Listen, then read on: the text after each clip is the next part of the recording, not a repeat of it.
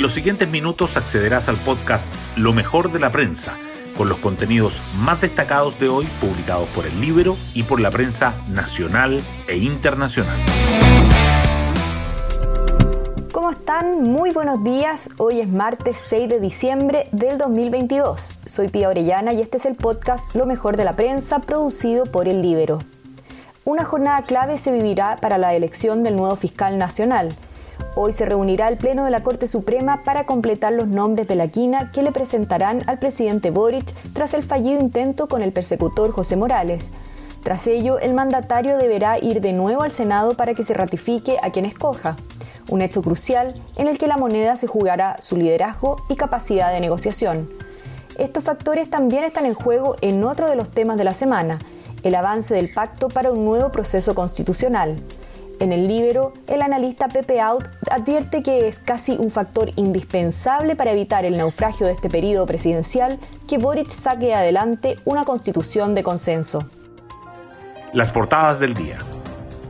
El Mercurio destaca que la Corte Suprema nombrará hoy a los dos candidatos que completarán la quina para nuevo fiscal nacional.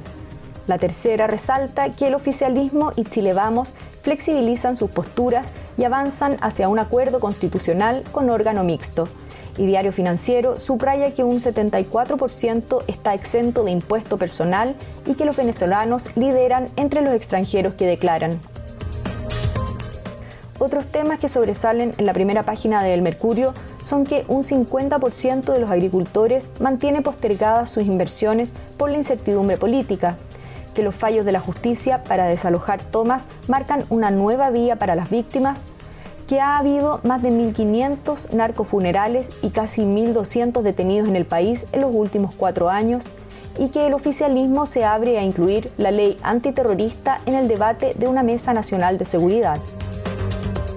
La tercera, por su parte, remarca que la Superintendente de Salud descarta un salvataje a las ISAPRES por el fallo sobre la tabla de factores, que la inversión ingresada a evaluación ambiental cae en un 58% y el número de proyectos es el menor desde 1997, que la ley de acoso sexual arroja 279 condenas y más de 3.700 denuncias, y habla también del emotivo documental sobre Sinead O'Connor que llega a Chile.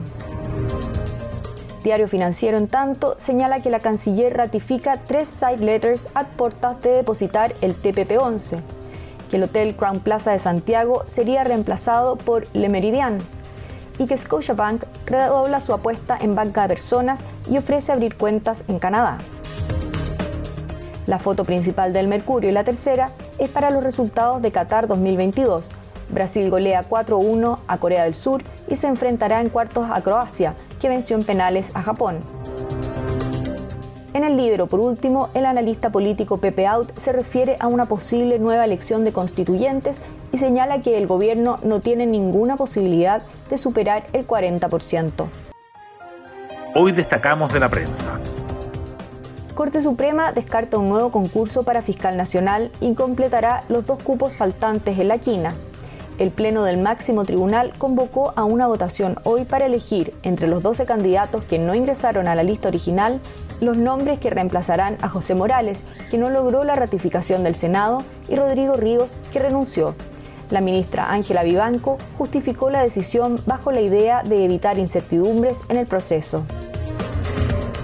Los partidos políticos avanzan en un acuerdo constitucional que consideraría un órgano redactor mixto.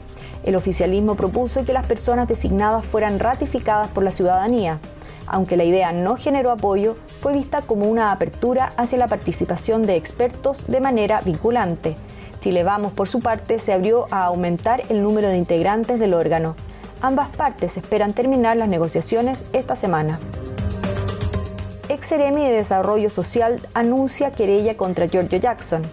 Patricia Hidalgo, Seremi de Desarrollo Social en la región metropolitana, hasta el pasado 30 de noviembre, ratifica que su salida del cargo obedece a represalias por cuestiones políticas y acusa que la versión entregada por la moneda, que la funcionaria no habría denunciado una eventual violación a una menor, daña su honra. Hasta aquí la revisión de lo mejor de la prensa. Que tengan un muy buen día y será hasta mañana.